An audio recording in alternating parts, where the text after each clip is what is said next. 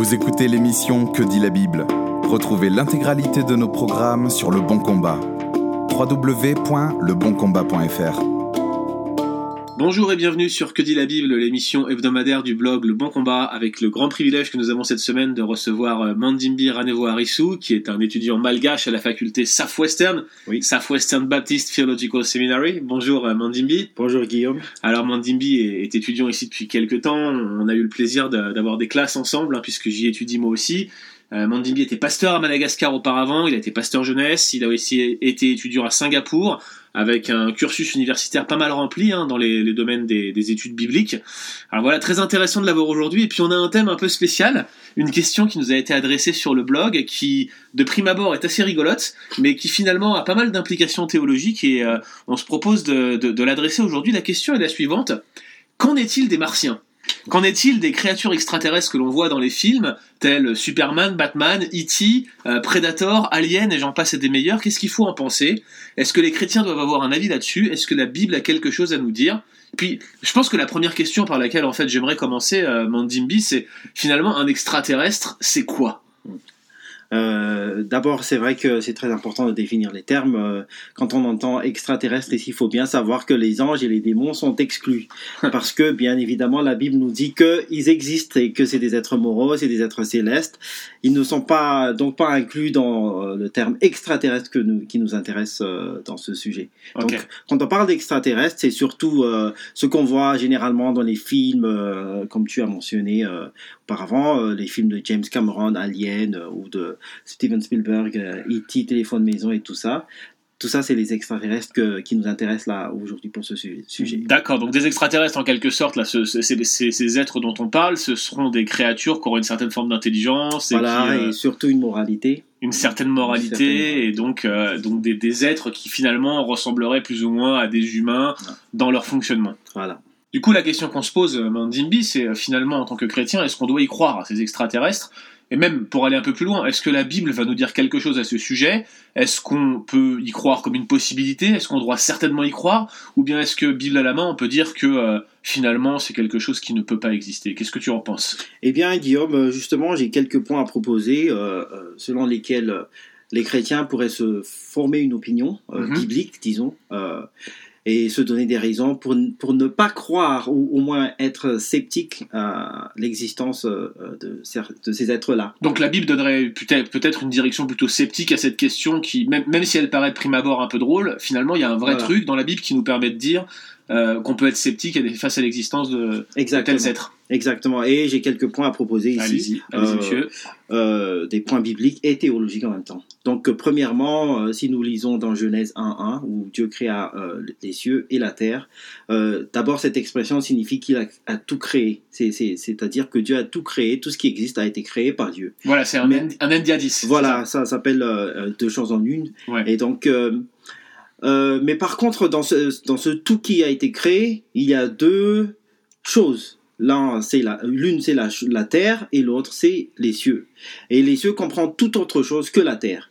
Euh, dans euh, cette perspective, il semble bien que euh, l'optique est vraiment a- a- axée ou bien centrée sur la terre, c'est-à-dire qu'il y a un- une certaine euh, tendance géocentrique euh, de, de façon spirituelle, disons, Mhm. dans ce verset de Genèse 1. C'est-à-dire que la Terre est placée au centre, au centre de l'intérêt, au moins au- et, et, au centre d'intérêt par rapport à, à- à ce que Dieu a fait Spirituellement, Voilà, c'est ce, que- c'est ce que tu veux dire. hein. Absolument, c'est- Voilà, la- absolument. Le centre d'intérêt de Dieu se focalise sur la sur Terre. la terre, voilà. Et donc le reste de toute la création c'est inclus dans les cieux.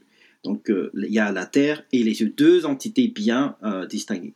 Voilà. Deuxièmement, euh, quand Dieu créa l'homme, c'est tout à fait clair que en Genèse 1, 21, 26 et 27, et aussi si vous vous rappelez le psaume euh, 8, euh, il semble bien que l'homme soit établi comme couronnement de, toute la création, de l'œuvre créatrice de Dieu, créatrice et que l'homme a, été mis comme euh, vassal de Dieu pour régner sur toute la création.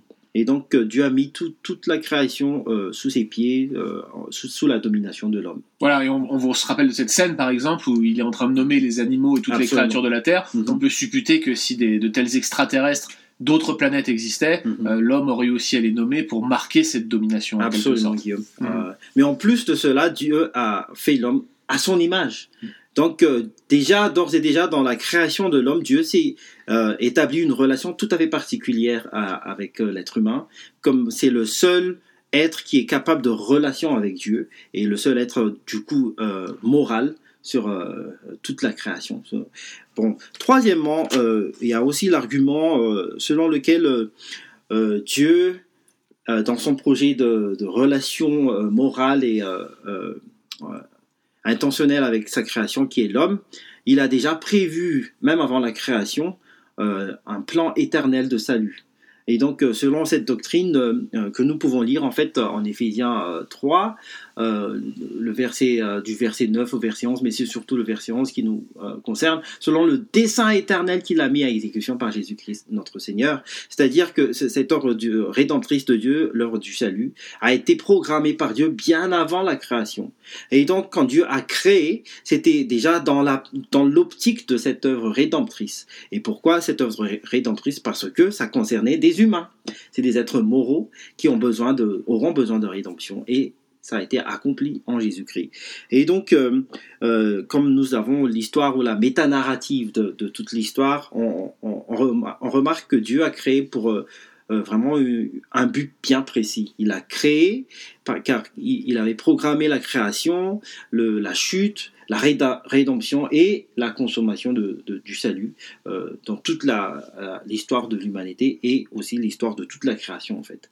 Et donc, euh, s'il y avait des êtres moraux euh, en dehors des êtres humains, ou bien des êtres capables d'intelligence euh, de la même, à la même manière que les hommes, euh, ces êtres-là seraient aussi euh, assujettis à la chute. Parce que, comme il est dit en Romains euh, 8, euh, 19, Guillaume, euh, toute la création a été sujet- sujette à la vanité Voilà, par euh, voilà. la chute d'Adam. Et donc, ils auraient en- aussi besoin, autant que les humains, s'ils étaient des êtres moraux, moraux et intelligents, ils auraient besoin de rédemption, car ils seraient aussi assujettis à la chute.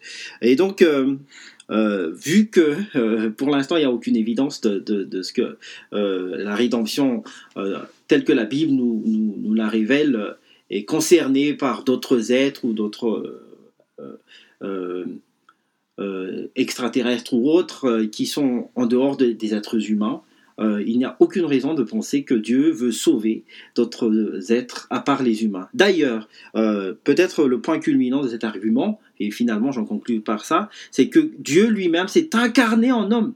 Et c'est-à-dire qu'il s'est lié, comme au tout début, il a fait déjà l'homme à son image, l'homme était devenu euh, son vassal, qui était censé reproduire le, caractère de Dieu, son, sa, sa sainteté et tout ça.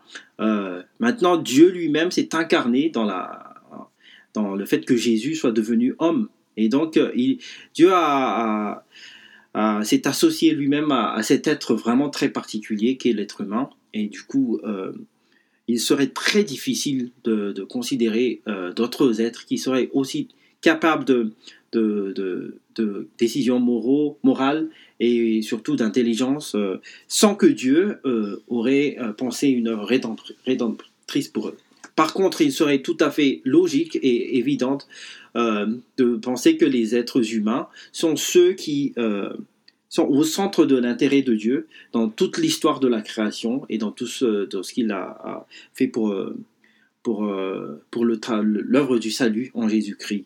Et donc ces, ces quelques raisons me, me, me, euh, me poussent à conclure que même si la Bible est un peu silencieuse sur le sujet elle-même, lui-même, je pense que la Bible nous fournit les éléments nécessaires pour se faire une opinion par rapport à ce qui pourrait exister ou pas selon le sujet des extraterrestres. Donc si je comprends bien, euh, le fait que la création a été entièrement soumise à l'homme, Mm. euh, on- sous, les pieds, sous les pieds de l'homme en quelque sorte comme représentant de Dieu sur la terre, euh, le fait qu'on ait cette, cette dimension très très forte où finalement la rédemption concerne l'homme et toute la création à travers l'homme, Mm. mais finalement ces êtres moraux capables d'une forme de, de développement euh, Voilà. presque parallèle à ceux des êtres humains, bah, ça, cadre mal avec un projet de rédemption qui serait centré sur la création tout entière. Et puis finalement, l'incarnation nous montre bien que bah, finalement le, le- le but de, de Dieu dans la rédemption, dans l'histoire de la rédemption, c'est de s'incarner en tant qu'homme Mhm. pour montrer que l'homme peut être racheté par Dieu. L'homme s'incarne et s'implique, euh, Dieu s'in- s'incarne et s'implique lui-même Mhm. dans, la, dans le salut de son, de sa créature, de ce vassal qu'il avait établi sur toute la terre, et on, se- et on retrouve cette dimension-là, si je comprends bien, qui te conduit à être plutôt sceptique euh, Voilà. Face à l'existence euh, d'extraterrestres. Et surtout, Guillaume, que euh, euh, je pourrais peut-être ajouter, à cela que Dieu ne reste, pas en dehors de sa création et il, essaie d'établir une relation euh, et- selon la doctrine de l'immanence de Dieu. Euh, Dieu, c'est-à-dire que, Dieu vit avec, euh, que Dieu est présent au milieu de sa création. Il n'est pas euh, éloigné de sa création et l'immanence de la présence de Dieu dans la création, c'était vraiment euh, montré de façon culminante dans la, euh, l'incarnation de, Jésus-Christ en homme. Et donc, euh, euh, s'il y a des êtres non humains qui existent ailleurs dans l'univers, ça veut dire que ces êtres-là seraient tout à fait disjoints et sans aucune relation avec Dieu, vu que Dieu s'est investi lui-même en tant qu'homme. Et maintenant, nous savons que Jésus a encore ces deux natures. Il est encore resté homme, même s'il est remonté dans la dans sa gloire avec Dieu. Et donc, euh, c'est c'est tout à fait, euh, euh, c'est c'est absolument crucial de, de, de, de souligner le fait que Dieu lui-même s'est attaché à l'homme et s'est et s'est associé à lui dans, dans cette heure de rédemption. Voilà. merveilleuse vérité que, que tu nous rappelles là hein, pour conclure ce podcast. Mhm. Finalement, des questions aussi peut-être qui nous paraissent futiles de prime abord, mais c'est vrai qu'on est complètement entouré par toute cette position sur les. On a, on a été voir, hein, pour tout vous dire, chers auditeurs, euh, Batman versus Superman ensemble, et, et tous les discours philosophiques qui, qui étaient présents dans le film nous ont vraiment laissé la trace de, de cette espèce de de- d'athéisme militant Voilà. qui, qui incarne ces films de super-héros et, de, et, et ces films de science-fiction et d'extraterrestres. On s'est Mhm. rendu compte qu'il y a un vrai message derrière. Et, et à vrai dire, en réfléchissant même sur l'existence de ces extraterrestres, de se dire que finalement, ça nous ramène toujours, dès qu'on essaye de sonder les Écritures sur ce type de sujet, Mhm. vers la centralité du plan de rédemption de Dieu dans la création. Et ça nous rappelle ces vérités merveilleuses que nous sommes, comme la prunelle de ses yeux, Absolument. et qu'il a tout accompli pour nous sauver parce qu'il nous aime comme ses créatures bien-aimées. Merci Mandimbi et à une prochaine fois. Merci Guillaume. Merci d'avoir écouté cet épisode de Que dit la Bible. Retrouvez l'intégralité de nos programmes sur Le Bon Combat.